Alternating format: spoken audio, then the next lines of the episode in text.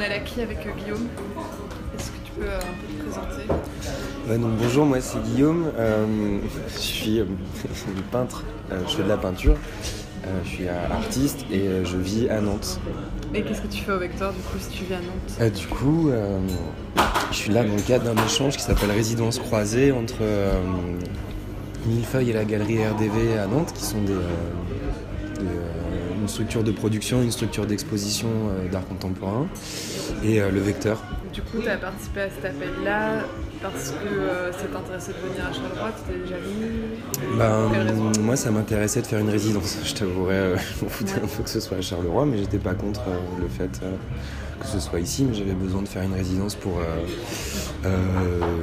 prendre un temps de, de recherche sur des qui m'intéressaient, euh, de nouvelles thématiques de mon- dans mon travail. Ok. Du coup, c'est pour ça que tu as participé à l'appel.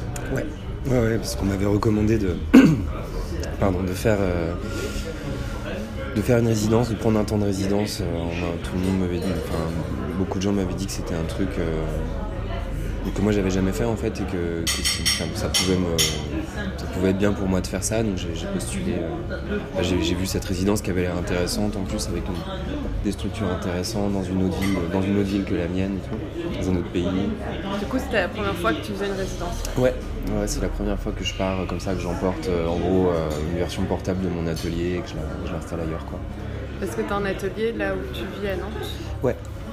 Donc euh, c'est un atelier à toi, euh, perso et tout, c'est pas un truc que tu partages avec... euh, Non, c'est un atelier, des ateliers partagés, ouais. C'est euh, des, enfin, des ateliers, tu, tu postules, t'envoies un dossier, ils t'attribuent une place euh, si t'es si sélectionné. Quoi. Ouais. C'était quoi ton parcours artistique un peu euh, avant d'arriver ici? Euh, moi, je suis sorti des Beaux-Arts à Nantes en 2011. Puis voilà, entre-temps, j'ai un peu bourlingué, j'ai travaillé, j'ai... euh, je me suis... euh, voilà, j'ai pris, j'ai pris le temps de... De, pose, de, enfin, de réfléchir à ce que je voulais faire. Et puis bah, j'ai repris euh, en 2000 vraiment euh, de manière assidue et professionnelle euh, la peinture en 2014 euh, donc voilà, j'ai fait une petite pause de trois ans, où j'ai beaucoup, beaucoup travaillé, où j'ai exploré aussi d'autres d'autres choses. On a organisé des, enfin on avait une, asso avec des, avec des amis où on organisait des concerts, on faisait du mapping, des trucs comme ça. Moi j'ai euh, travaillé comme euh, développeur informatique, enfin développeur web pendant, pendant toutes ces années-là. Je continue encore aujourd'hui d'ailleurs. J'ai repris, euh, j'ai posé, j'ai recommencé à, à- poser une pratique de peinture à l'huile et à, à faire des expos, à envoyer des dossiers pour faire des, euh, pour obtenir des bourses, faire des résidences, etc. Enfin, tu vois, faire, reprendre une pratique professionnelle euh, vraiment Ouais. euh, régulière. Tu disais genre que tu es encore développeur web là actuellement. Ouais. Euh, Est-ce que c'est un peu euh, dans ta façon de travailler maintenant dans ta peinture Est-ce que ça se retrouve entre guillemets Ouais, c'est bah, en fait, euh, moi je bosse sur les images, enfin, c'est un, mot très général, mais en fait, euh, du coup, les, les, les- les nouvelles images, je sais pas, c'est un, mot, valise comme ça qui me sert un peu à, travailler. Et euh, derrière ça, il y a quand même vachement l'idée qu'aujourd'hui, une image, c'est nécessairement quelque chose de numérique. Donc tout ce qui touche un peu en fait à la, je dirais, la technique informatique de, euh, appliquée aux images, donc euh, soit, les, logiciels de retouche, soit euh, les algorithmes qui permettent de, euh, traiter, de fabriquer, tout, ce qui touche à l'image, mais via, le numérique, les codecs de compression, ce genre de trucs. C'est des choses qui, qui sont, qui sont, c'est des sujets en fait qui sont, c'est des thèmes que j'aborde, c'est des, choses avec lesquelles je travaille dans, dans ma peinture. Et du coup, et du coup d'avoir d'a- d'avoir ce- ce- ce- cette deuxième corde, tu vois, à mon, arc, de euh, comprendre euh, grosso modo comment fonctionne un ordinateur, qu'est-ce que c'est un programme informatique, un algorithme, etc. C'est euh, finalement ça. Et même il y a certains thèmes qui finissent par se retrouver, surtout dans la série euh, qu'on va présenter, que je vais présenter au vecteur, où là pour le coup c'est vraiment que des images générées par ordinateur. Pas du tout de photos. Ça, c'est la première fois que tu explores cette, euh, Ouais, cette ouais, ouais, ouais, c'était, c'était vraiment le but de cette résidence. C'est un, c'est un, c'est un truc qui est, qui est assez nouveau, en tout cas qui, euh, qui, qui change pas mal de trucs euh, pour, ma, pour, mon, pour mon travail. Quoi. Du coup, ça fonctionne comment? Tu veux les, ouais, les algorithmes de génération Ouais, c'est d'images ça. Bah, C'est ça qui en fait. euh, Euh, moi, ce qui m'intéresse, c'est toujours les, les, les- les opérations de fabrication d'images. Euh, Aussi bien euh, les, euh, l'invention de la peinture à l'huile en, en- en Hollande euh, au XVIIe siècle, que, et même avant d'ailleurs, c'était ouais, au XVIe siècle, enfin peu importe. 15e, enfin. Et, Il y a longtemps. il y a longtemps. Ce qui, qui, du coup génère un nouveau type d'image, une nouvelle configuration, l'invention du tableau, ce genre de truc. Tout ça évolue jusqu'à l'invention de la photographie. Donc la photographie apparaît. Ensuite apparaissent des, euh, des, des logiciels de retouche, des, euh, des codecs de compression qui permettent de transformer les images en, en, en fichiers informatiques, tu vois, compressés, numériques, qui, qui sont envoyés, que, que du coup on peut s'envoyer, se partager, se poster, etc. Et tout ça, ça crée des usages en fait. Euh, et dans cette, euh, dans ces, en fait, les, techniques que j'utilise pour générer les images, ça va générer de nouveaux usages euh, dans un futur très proche. Parce qu'en fait, c'est des algorithmes qui permettent de générer des images euh, photoréalistes de à peu près, euh, pour le moment, enfin en fait, euh, il n'y a pas vraiment de limite. Aujourd'hui, ces algorithmes sont limités à un certain nombre d'objets, mais euh, c'est- cette liste d'objets, cette bibliothèque d'objets, elle peut, être étendue à l'infini en fait. Et c'est d'ailleurs ce qui va se passer hein, très certainement, parce que à l'heure actuelle, des grosses boîtes investissent massivement dans ces technologies-là. donc en gros, comment ça marche c'est ça en fait, c'est-à-dire qu'il a, un ensemble d'images de la réalité, le, programme a un ensemble d'images de la réalité qui correspondent à n'importe quoi. Euh, Ça peut être euh, des télés, des voitures, euh, des chaussures, des visages, toute une espèce de comme ça de typologie d'images, un- une banque de données une base de données d'images qui est constituée par des humains à l'avance. Et ensuite le programme il est entraîné sur ce- cette base-là à, du coup à générer de nouvelles images. À partir de, cette, euh, de, cette, cette- de, de ces données de base, il, il en crée des nouveaux. Par exemple, euh, c'est Microsoft, ils ont créé un, un Rembrandt, un faux, un faux tableau de Rembrandt. Quoi. À partir, tu vois, ils, ont- ils ont en fait, c'est ça, il faut- c'est- le principe, c'est ça, c'est tu prends tous les tableaux, tous les portraits de Rembrandt, euh, et tu les, en fait, tu, tu, tu, tu les donnes à, analyser à, ces programmes qui s'appellent des réseaux, des réseaux antagoniques génératifs, euh, qui sont en fait des programmes qui fonctionnent sur le train sur, sur en fait, ces deux programmes qui se testent l'un l'autre. Donc euh, il y en a un qui génère quelque chose, le, c'est le générateur, et un qui va ju- juger si c'est vrai ou faux, quoi, en fait.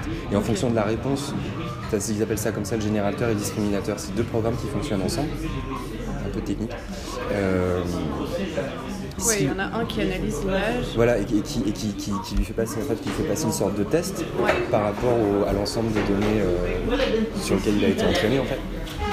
Et, euh, et à partir de ça, euh, à un moment donné, si, le, si, si le, le contenu généré par le générateur passe le test, bah hop, t'as un, un, un out- un output en fait, t'as un, une, un fichier qui est généré quoi, Ok. ce qu'ils appellent un vecteur. Et euh, ouais, ça s'appelle un vecteur d'ailleurs. Ok. Ce qui est le, le contenu généré, c'est un vecteur. Et euh, ce vecteur, c'est en fait euh, c'est une, euh, c'est une image dans un format de compression particulier qui s'appelle le, le base 64, qui est un format purement numérique. Ce qui veut dire qu'en fait, le, le truc te génère un, un rendu, un rendu photoréaliste qui du coup rappelle la, la réalité, alors qu'à aucun, aucun, aucun moment euh, ce truc, euh, ce, ce truc euh, correspond à une, à une quelconque forme de réalité. Et du coup, ça crée des glitches assez intéressants. Ouais. Et c'est là-dessus que, que je travaille pas mal en ce moment. Enfin, parce que du coup, tu es face à une image où tu as plein de signes qui rappellent des choses euh, que tu connais, familières. genre ouais, de, comme des textures qui, qui seraient, qui seraient familières. Sauf que quand tu regardes dans le détail, jamais il y a une forme qui correspond vraiment à quelque chose. Donc c'est assez ça, c'est voilà, ça, fait une espèce de, de bascule assez troublante comme ça. Du coup, là, tu as, ton programme, tu dessines d'abord dessus un peu comme sur Paint, c'est ça? La première Ouais, étape ça c'est un des. Ouais, ouais, ouais. En fait, il y a plusieurs euh, techniques euh, différentes. Enfin, par exemple, ça, c'est le truc que tu décris, c'est un truc qui est basé sur un, un programme qui s'appelle Spade, Et qui permet en fait de, en fait de, alors ça fait un truc qui s'appelle la synthèse sémantique d'image, c'est-à-dire qu'en fait tu dessines une zone et lui en fonction de la zone, euh, en fonction de la couleur de la zone, il va euh, interpréter que c'est, euh, bah, euh, en fait euh, à chaque couleur correspond à un concept, ça peut être un vélo, un, un personnage, un arbre, euh, la pelouse, un ciel, des murs, tu vois, il a, il a comme ça tout un Ouais, ensemble de, toute une banque de données, ouais. Ouais. Et d'ailleurs, la banque de données, elle est séparée du programme. Le programme s'appelle Spade et la banque de données, c'est Coco pour euh. Common Object in Context. Et c'est un dataset en fait très, assez complexe à créer parce qu'en fait, ils ont pris des images et ils ont euh, prédéfini des zones en disant euh, ça c'est une- dans, dans cette image il y a une télé, un canapé et tout. Et euh, voilà. Et en fait, ensuite, le, ce qui est intéressant dans ce programme, c'est quand tu dessines, il va il va, il, va, il va tenir compte des zones que tu dessines, mais il va tenir compte des, des- de à côté de quelle autre chose. Par exemple, si tu places, euh, admettons, tu veux faire une image avec un ciel et de la pelouse, Ouais. euh, si tu, donc tu vas faire une, plage de couleur en bas herbe et une plage de couleur en haut euh, ciel, et euh, si tu changes la couleur du ciel et que tu lui dis que c'est des carottes, ça va faire un truc bizarre, tu vois. Euh, mais, tu, mais ouais. tu peux faire ça. Et du coup, c'est intéressant parce que le truc crée, le truc arrive- commet plein d'erreurs, plein de failles. C'est une machine. Tu vois. Oui, oui. Donc, euh, donc, y a- tu peux, tu peux vraiment aller vers des trucs hyper abstraits. Ou alors, tu peux faire le truc inverse, être hyper, hyper rigoureux dans ton, dans ton, dans ta disposition. Tu peux vraiment dessiner une scène avec un un, un vrai euh, corps de personne, une vraie forme de corps, etc. Et là, tu auras des choses qui vont vraiment, vraiment des fois être troublantes tellement ça s'approche de la réalité. quoi. Et euh, ça, tu l'as aussi avec euh, justement les, les visages que tu crées là. Du coup, ça, c'est c'est encore autre C'est chose. encore un autre truc. Ça, pour le coup, c'est de la génération. c'est- alors, le truc que je t'ai décrit, c'est Spade. C'est un. c'est- En fait, tu peux, tu peux utiliser plein de modèles différents. C'est c'est des modèles de machine learning, quoi, en fait. Et il y en a qui font différents trucs. Tu as des interfaces différentes, etc. Et euh, ça, c'est vraiment. le- pour moi, c'est une boîte à outils, ce truc-là, qui est, euh, qui est hyper, hyper intéressante. Et donc, tu vois, il y a plusieurs algorithmes. Il y a le, le truc que je t'ai décrit, ça s'appelle Spade Coco. Ouais. Donc Euh, euh, Spade, le, Spade, programme qui, et- le programme et Coco la base. de Coco, la données. base de données. ouais. Du coup, les deux ensemble euh, permettent de faire ça. Il y a, il y a un, le programme que j'utilise, pour- il y a un programme que j'utilise pour générer des, des, vi- des visages. C'est un programme qui s'appelle StyleGAN. Et en fait, lui, il génère euh, à la chaîne des, des vecteurs, des fichiers en base 64 avec des visages, par exemple, de personnalités qui n'existent pas. Alors, ce qui est rigolo, c'est que tu as, t'as des paramètres. Du coup, tu peux choisir de générer des- en fait, en fonction de la base de données sur laquelle il est entraîné, il va générer des choses différentes. Donc tu peux générer des portraits de célébrités, parce qu'il a été entraîné, parce que c'est un modèle qui a été Ouais. entraîné sur, sur des portraits de tapis rouge de célébrités, etc. Tu as le Flickr euh, Profile euh, Pictures, là pour le coup c'est vraiment le générateur de, de têtes de gens normaux. C'est-à-dire que c'est un truc, un- le, le programme a été entraîné sur, les, sur des photos de profil Flickr, genre 500 000. Et donc ensuite, à partir de ces, de ces ensembles de données, il peut générer des nouveaux, euh, des, des nouveaux, des nouveaux visages. Ce qu'il faut se dire, c'est qu'en fait, il s'appuie sur la base de données qu'on lui donne, mais en fait, il, il, a- il, il reproduit pas du tout. Les, Ouais, euh, c'est impossible de voir un visage euh, en fait qui existe. Absolument, il n'y a aucun lien possible. Quoi. Il y aura des. Ok. C'est pas, c'est pas genre. C'est pas genre il prend les cheveux de un tel, les yeux de un tel, et c'est vraiment différent. Il analyse d'abord tout son, tout son dataset Ouais. et ensuite il génère des. Il génère des c'est vraiment le truc de- du, du discriminateur, c'est-à-dire qu'il y en a un qui s'occupe de vérifier que ça, Ouais. que ça coche les points. C'est un peu comme tu sais, les, les- dans les films, il y a toujours le truc où il, vérifie les points de, dans les, sur les empreintes digitales. là, en fait. Ouais. C'est un peu le même principe en fait. Le truc vérifie que ça coche euh, toutes les cases et au moment où ça coche toutes les cases, boum, il le génère. Enfin, il le fait passer quoi. Et une fois que tu as ton image qui est générée, alors là, toi, tu.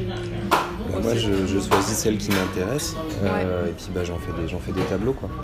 Mais tu peins direct. Enfin, c'est-à-dire que l'image, tu l'as sur ton ordinateur. Donc, Ouais. comment tu passes de l'ordinateur à la toile? T'as des étapes. euh, genre, tu Euh, dessines d'abord un croquis, tu je peins directement sur la toile? Ouais, moi j'aime bien euh, en général faire une étude euh, des images que. mais Ça, je fais pas ça qu'avec ces images-là. J'aime bien faire une étude euh, des images que je choisis. D'abord, en général, euh, c'est-à-dire un petit format sur papier à l'huile ou à, au pastel.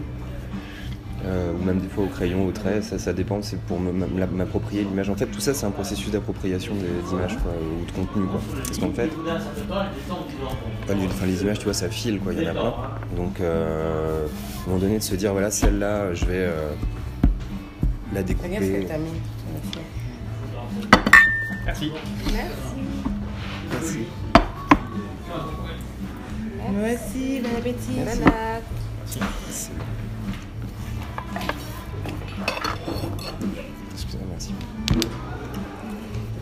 Et, euh, ouais, voilà. Bah, moi, ouais, il y, a, des étapes assez. euh, d'analyse en fait, de, de travail sur l'image. Il y a plein de techniques, quoi. Une technique un peu classique, c'est la mise au carreau. Euh, en fait, de faire une grille sur l'image et de, la, de, s'y tenir. Mais moi, j'aime bien, changer, changer de support, changer de format. Prendre le temps de la, de la connaître, quoi, l'image. Je sais pas comment dire. Ouais, tu passes pas directement de euh, l'image euh, sur ton ordinateur à la toile. Non, non, non, ça, me- c'est- enfin, le, le processus qui m'intéresse, c'est la fabrication du tableau pour faire le chemin inverse de la fabrication de l'image, en fait.